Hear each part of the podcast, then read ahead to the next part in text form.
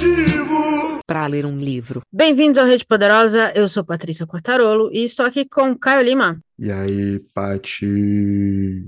Bora falar de Perry Smith? Ah, vamos, né? Não tem como. A grande... Nessa semana, é, nessa semana me dê motivos, estamos caminhando para o final e hoje a gente, ela já tem um programa dedicado aqui, se você se recorda. A gente leu O Ano do Macaco e aí a gente fez um, um programa falando desse livro que não foi dos melhores que a gente leu dela, mas a gente comentou um pouquinho sobre as outras obras dela que estavam que já tinham sido publicadas aqui no Brasil na época. Só Garotos é uma delas, mas Só Garotos eu acho realmente que merece um Me Dê Motivos dedicado a ele. Com certeza, cara, com certeza. E meu primeiro motivo já é esse. A Perry Smith é uma grande leitora e uma grande escritora também, sabe? Verdade. Não só compondo, não só, né, trabalhando com o lado da música propriamente dito, mas qualquer texto e qualquer discurso, qualquer entrevista que ela vai dar, ela sempre se posiciona de uma maneira muito boa. Ver isso concretizado nos livros que, que foram lançados é só corroborar a, a habilidade dela com as palavras, sacou? É uma relação muito, muito natural, assim, né? Muito harmoniosa que ela tem com a escrita, com, com, com esse universo literário. Eu acho muito bonito isso e acho que só Garotos dá a dimensão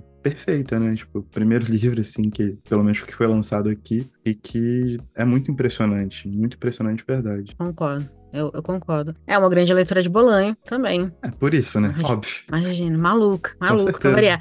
Mas é, a coisa que eu mais gosto desse livro é que ela fala muito, ela fala sobre a história dela e também do, do Robert Mapplethorpe, quando eles se conheceram. E eu sempre achei que quando você lê uma biografia, uma autobiografia, um livro de memórias, o que quer que seja, ele, ele pede muito se ele for só sobre a pessoa, né? Se for só sobre eu acordei naquele dia eu estava triste. Aquele foi um ano muito difícil para mim. Se você não consegue contextualizar a década, o ano, a era, vamos dizer assim, o tempo, o seu tempo ali, a gente perde muito da leitura, porque o tempo explica muito de quem a pessoa é. E eu acho que a Perry Smith, ela consegue fazer a gente navegar as décadas junto com ela, sabe? Você você acompanha como foi crescer pobre em Chicago, você acompanha, que era uma história muito comum na época, você acompanha a chegada em Nova York, que era uma, uma, uma cidade pulsante, né, da Nova York dos anos 60, mas também uma cidade muito suja, muito difícil. Até ela conhecer o Robert e a vida deles mudarem, de certa forma. Ele morreu de AIDS então ela, ela também conta, você consegue navegar um pouquinho como foi essa epidemia, que demorou muito para ser reconhecida como epidemia. Então, assim, eu, eu gosto quando eu consigo, eu leio um livro, uma, um livro de memórias, biografia, etc., mas que me fala da pessoa e também me fala do tempo que essa pessoa viveu, sabe? Se você conseguir agregar as duas coisas,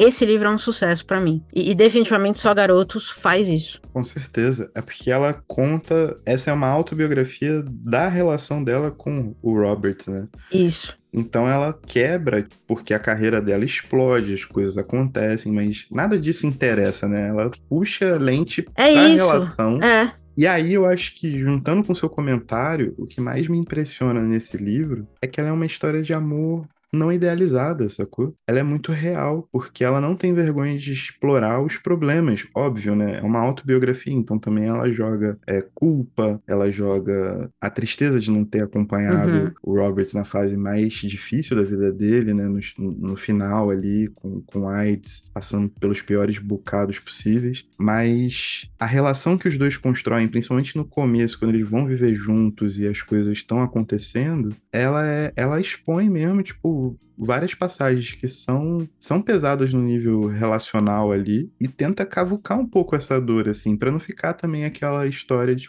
ah, nós fomos muito felizes em Nova York, que não sei o que, sacou? Verdade. É, não tem isso não. Mesmo em momentos felizes, né, tinha uma questão de os dois não estarem bem por algum motivo, e ela ia explorando isso, ia trabalhando. Eu acho muito tocante a forma como ela fala de, de uma relação tão forte, sem torná-la algo idealizado, algo romântico demais, né? Concordo. E eu acho que é justamente por isso que você entende quão profunda foi a ligação entre eles, né? Ela foi além de, de eu quero passar a vida com essa pessoa, foi entender as contradições dessa pessoa, foi entender os problemas que essa pessoa também tinha individualmente. Eu acho que o que, o que, o que para mim, na verdade, é isso, me mostrou uma ligação muito mais forte do que só a ligação afetiva. Tinha, tinha mais coisas ali, sabe? Tinha uma conexão de iguais, eu acho. Acho que é meio que essa sensação que eu fiquei com eles. É, porque ela conta dos próprios problemas, tanto quanto ela fala dos deles, né? Ela, ela também não. É o que você falou, é real. Ela não se é, idealiza enquanto fala dele. Não existe isso. É, ela é muito aberta sobre sobre os próprios defeitos também. E eu gosto disso. A minha parte preferida é que ela falava quando ela fala que não gostava da obra do, do Warhol, que todo mundo amava, sucesso, ai, vai todo mundo te fazer fazer o quadro, a lata de sopa. E ela fala, não achei, não, não sei, não sei o que era isso aí não, não, não achei tudo isso. E eu lembro que nessa parte eu dei altas risadas, porque eu falei, cara, é muito real você estar vivendo numa época que muda o mundo, sem saber que você está vivendo, obviamente, numa época que vai mudar o mundo, ou lidando com pessoas que vão impactar as e você ter sua opinião sincera e crua aqui, isso aqui é uma merda, não gostei. E mesmo assim o mundo segue, entendeu? Meu último motivo vai muito nessa linha, porque a vulnerabilidade desse livro faz com que eu pense que ela é realmente tipo uma rockstar, tá ligado? Não são, não é a vida louca, essa parada assim, mas a forma como ela se entrega e ela fala o que tem que falar também. Sobre ela, sobre o, o Robert, sobre a relação dos dois, sobre a cidade de Nova York naquele período e nas outras décadas, né? O começo da construção da relação ali é o, o grande foco, é o grande, o grande suco do livro, né? E sobre os outros, tá ligado? Ela via então, ela o que estava tá acontecendo. Posando. Ela Exato. não tá posando para ninguém. Ela achava ruim e ela falou que achava ruim. É isso. Ponto final. Pra mim, a, a Perry Smith é, é um exemplo de rockstar legal, assim, tá ligado? Eu, Eu acho que pô, é, é uma das poucas que ainda carrega essa, essa, essa peste, sabe? E carrega muito bem. De acordo, total de acordo. Ela é bolanho, né, cara? Não tem como. Então, vamos, vamos circular, né? Circular é isso que é isso. pois muito bem. Temos episódio? Temos episódio. E tchau. Tchau.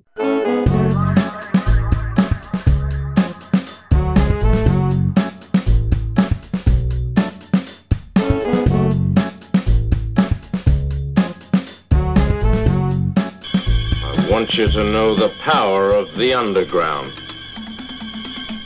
We'll fight alone, just as we used to do in those days. All right.